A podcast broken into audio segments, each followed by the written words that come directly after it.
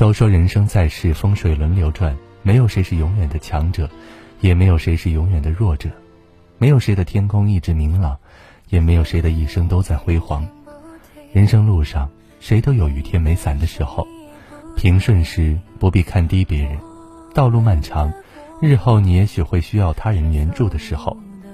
逆境时不必嫉妒他人，人生漫漫，日后你也会有迎接高光与掌声的时候。经历过一个人走，一个人忙，一个人流泪，一个人扛的人，早已明白，生活总是喜忧参半，起伏不定的。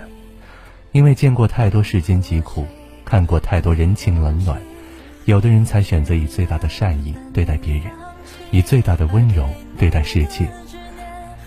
在这个万恶的世界里，他们将心比心，宁愿委屈自己，也不愿伤害别人。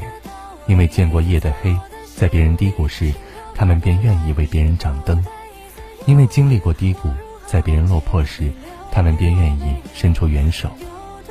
雨天时愿意为别人撑伞，晴天时愿意为路人纳凉。他们总对世界报之以歌，世界自然以美好回馈。他们总为别人雪中送炭，别人自然为其锦上添花。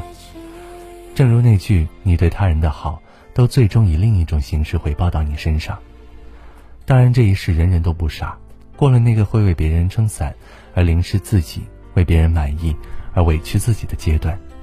如若你只是虚情假意利用别人，别人再善良也不会帮助你。走过半生，你我都见过那些格局小的人，顺境时忘恩负义，逆境时自暴自弃，最后自然自己救不了自己，他人也不愿意去救他。格局大的人，顺境时帮助他人。